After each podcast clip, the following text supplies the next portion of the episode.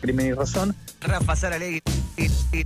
Manu, Manu, Crimen y Razón. ¿Cómo estás? Esa causa, buen día, por ahí discutible si era la mejor medida, doble reclamo, ¿no? Mañanas Urbanas.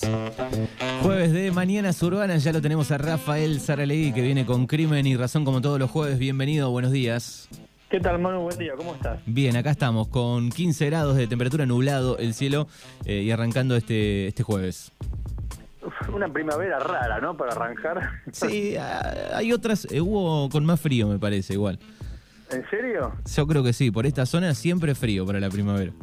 Bueno, viste lo que pasa en Buenos Aires, ¿no? Que el día de la primavera siempre llueve. También, eso sucede ¿No? y hay algún posible chaparrón para el resto de- del jueves, es así. Eso es un clásico, ¿no? Supuestamente tiene que ser un día lindo, florido, soleado, pero bueno, nunca pasa eso, ¿no? Muy bien. Bueno, Rafa celebraba ahí en Buenos Aires eh, la llegada de la primavera en modo estudiante. Mira, Manu, yo iba a un colegio secundario en Turdera, eh, Turdera Sur de Gran Buenos Aires, partido de Loma de Zamora, eh, que todos los años el colegio organizaba eh, ya, ya no un festejo Día de la Primavera, sino era eh, la Semana del Estudiante, se llamaba CEJU. Ajá. Eso, no sé si lo siguen haciendo, entiendo que sí. Y, fíjate cómo era la movida, se armaban grupos de mm, chicos y chicas, se llamaban tribus, tenían que ser como alrededor de, de 15 integrantes, no podían ser todos de la misma escuela, ¿no? La idea que era que, que fuera una celebración así como integrada, ¿viste? De colegios de la zona, colegios públicos o privados. Ajá.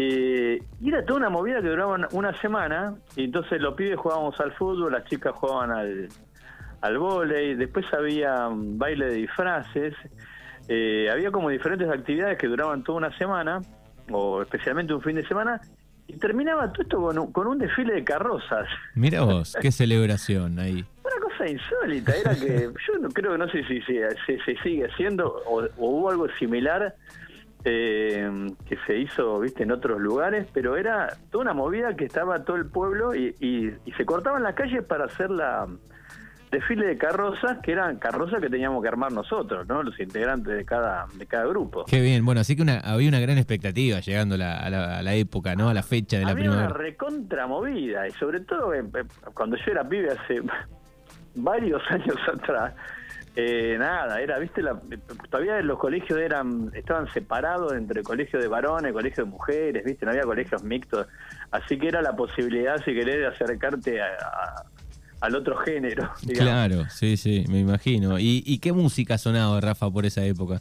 Eh, bueno, Manu, la música de los 80, ¿viste? Claro, qué bien, qué bien. la música de los 80 y, eh, bueno, no para bailar, eh, sino con mi grupo de amigos, más que nada, eh, rock sinfónico, ¿no?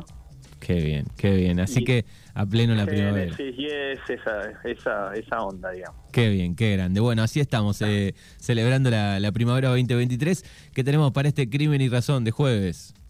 Mira, Manu, hay una historia que, que hoy está en el portal, que es eh, el caso de una, de una mujer que fue asesinada en Salta, un caso que ya tiene eh, casi 17 años.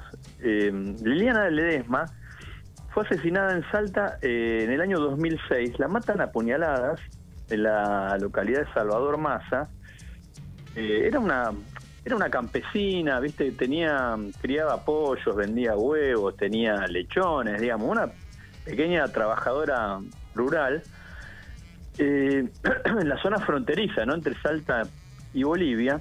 Y ella en, es- en esos años, del año 2006, denuncia que estaban cerrando eh, en la zona donde ella vivía caminos rurales y dan los nombres de dos eh, supuestos narcotraficantes que ella decía que estaban como ella y otros tra- otros eh, trabajadores rurales, ¿no? otros otra gente de la zona que estaban eh, queriendo crear como una especie de, de zona liberada, pero ahí sí, zona liberada fronteriza, viste, entre el límite entre Argentina y Bolivia para eh, permitir que ingresara la cocaína que venía de, de Bolivia hacia, hacia la Argentina. Bueno, ¿qué pasó? Esta mujer denunció eso y la terminan apuñalando. Y el crimen fue muy horrendo porque aparte le, le- la apuñalan en la cara, ¿viste? Le cortan la, la boca, como esa cosa bien mafiosa de, bueno, esto te pasó por hablar, ¿no? Eh, el caso fue tremendo. Pero ¿qué pasó? En Salta había en esa época, no sé si sigue, no, si sigue eh, de la misma manera ahora, ¿no? Pero había mucho vínculo entre el, entre el narco y la política, ¿no? El narco, la política, la justicia, la policía. Lo cierto es que eh, años después fueron a juicio los acusados de efectivamente haber organizado la emboscada, esto porque la encierran, viste, son varias personas que intervienen y, y quienes la matan, ¿no?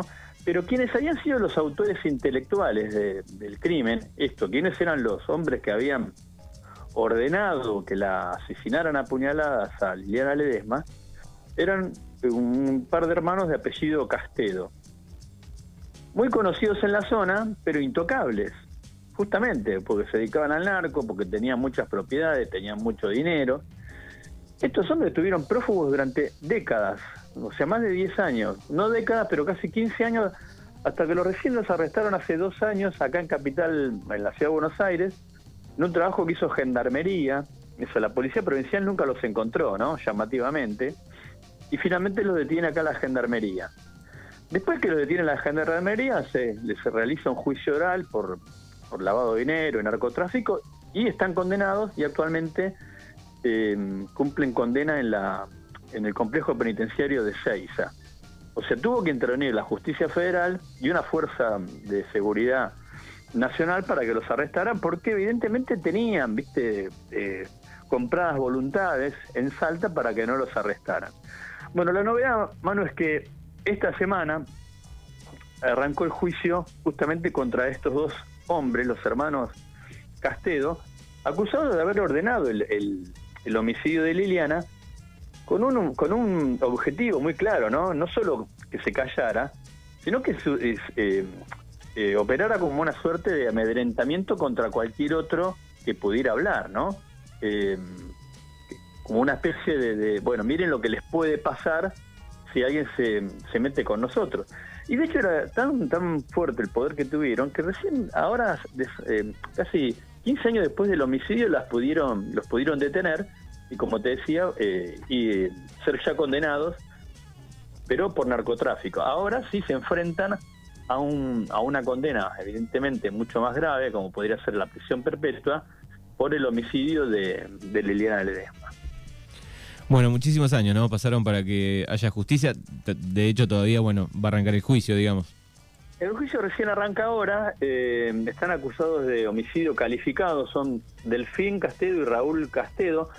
Te digo, sí, es un apellido que vos vas a Salta, quienes están más o menos en el tema de la seguridad y la política, eh, todos los conocen, ¿no? Eh, ahora te digo, eh, tienen la posibilidad de enfrentar una pena mucho más grande porque es homicidio.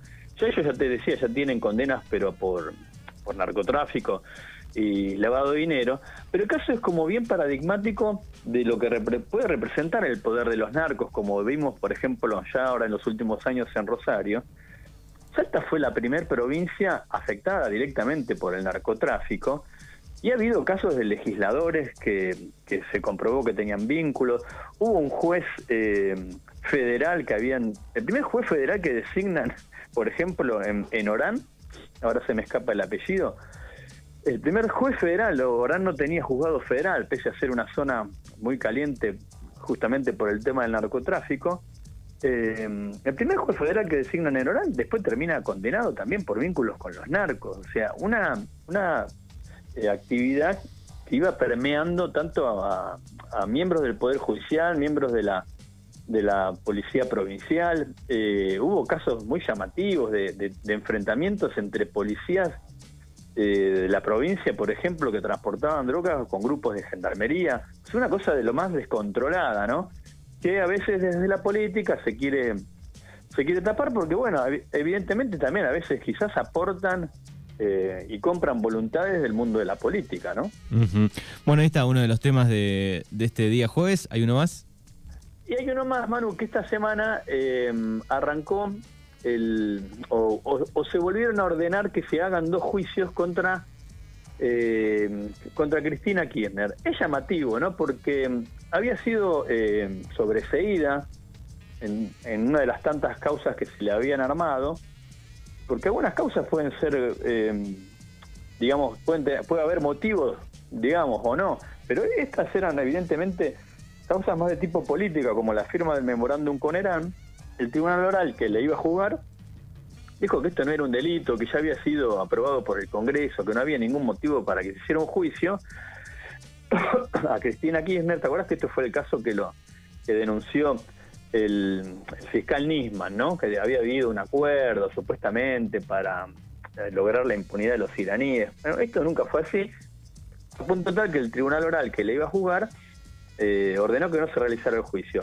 Bueno, llamativamente ahora, eh, esta semana, la, una sala de la Cámara de Casación dio, dio marcha atrás con esa mm, resolución, apartó a los jueces y ahora ordenó que se haga el juicio por el memorándum con Irán. Todo también muy llamativo, ¿no? En medio de, de, una de una contienda electoral, cuando falta menos de un mes para las elecciones, y cuando este fallo había sido dictado hace dos años ya, ¿no? Se supone que ya eh, casi que estaba firme. Bueno, no, dos años más tarde, esta sala de casación dicta este fallo, lo deja deja, digamos, sin efecto el fallo anterior, y también ordenó que sea el mismo, la misma sala, no los dos mismos, los dos mismos jueces, eh, Diego Barroetaveña y Daniel Petrone, también ordenan que se haga el juicio eh, por lo que se llamó la causa Otesur, que eran las, eh, propiedades que Cristina y Néstor Kirchner alquilaban en, Santa Cruz. También otro tribunal oral, cuando llega la causa, dice, bueno, pero acá no hay un delito, porque todos estos, estos alquileres están en blanco. Eh, están bancarizados, no hay ocultamiento, el dinero sabe, se sabe de dónde viene, de dónde sale, eh, no hay no hay una no hay un delito, no hay un lavado de dinero, no hay un origen ilícito, o sea, otro tribunal oral, ¿eh? No, o sea, para no pensar que hay favoritismo, ¿no? O sea, dos tribunales orales diferentes, con diferentes jueces, habían dicho esto no es delito y cerraron las causas. Bueno, ahora la misma sala de casación ordena separar a los jueces y que se realice eh, el juicio oral por la causa de los alquileres. De todos modos, las dos resoluciones no están firmes, tienen que ir a la, a la Corte Suprema, pues fueron apeladas. Bueno, y veremos qué pasa también, si eh, se llevan adelante o no. En, el caso, en, los dos casos, ¿no? Lo de Liliana Ledesma y los de Cristina Kirchner, también te muestra lo, lo mal que está la justicia, ¿no? Porque son años y años para que las causas avancen lo, del crimen de Liliana, 17 años. Y en el caso ahora de Cristina, dos resoluciones que tienen dos años, ahora son dadas, dadas, dadas vueltas, digamos, van marcha atrás y ordenan que se sigan investigando o que se realice un juicio oral. Lo que hablamos tantas veces, Manu, ¿no? Los problemas de una justicia cuando llega tarde no es justicia tampoco, ¿no? Exactamente. Bueno, ahí están dos de los temas claramente hace pensar que, bueno, es, político esto, ¿no? Y puede ser, porque están en medio de una campaña electoral, lo sacan justo ahora, viste, a, cuatro semanas de las elecciones, cuando los fallos tenían eh, más de dos años, ¿no? Y si bueno, ahora, bueno, ahora...